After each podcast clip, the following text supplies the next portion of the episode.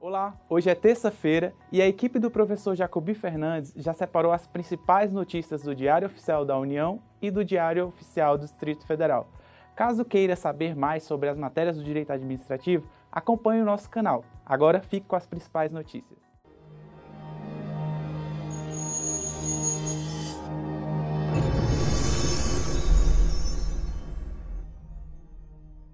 Destaque do Diário Oficial da União de hoje é que o Ministério da Economia divulgou a execução do orçamento de investimento das empresas estatais relativa ao bimestre de maio e junho de 2019. O orçamento de investimento das empresas estatais para 2019 foi aprovado pela Lei 13.808 de 15 de janeiro de 2019, no valor de mais de 120 bilhões de reais, que foi aumentado em decorrência da reabertura de crédito, transposições e incorporações comissão atuará na concessão de áreas de unidades de conservação para visitação e turismo.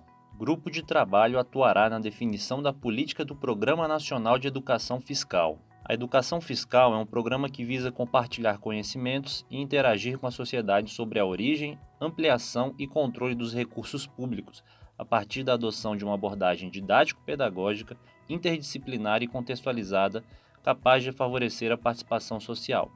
Ministério da Educação prorroga prazo para renegociação de dívidas com o FIES. Conselho regulamenta a atuação do farmacêutico na prestação de informação sobre medicamentos.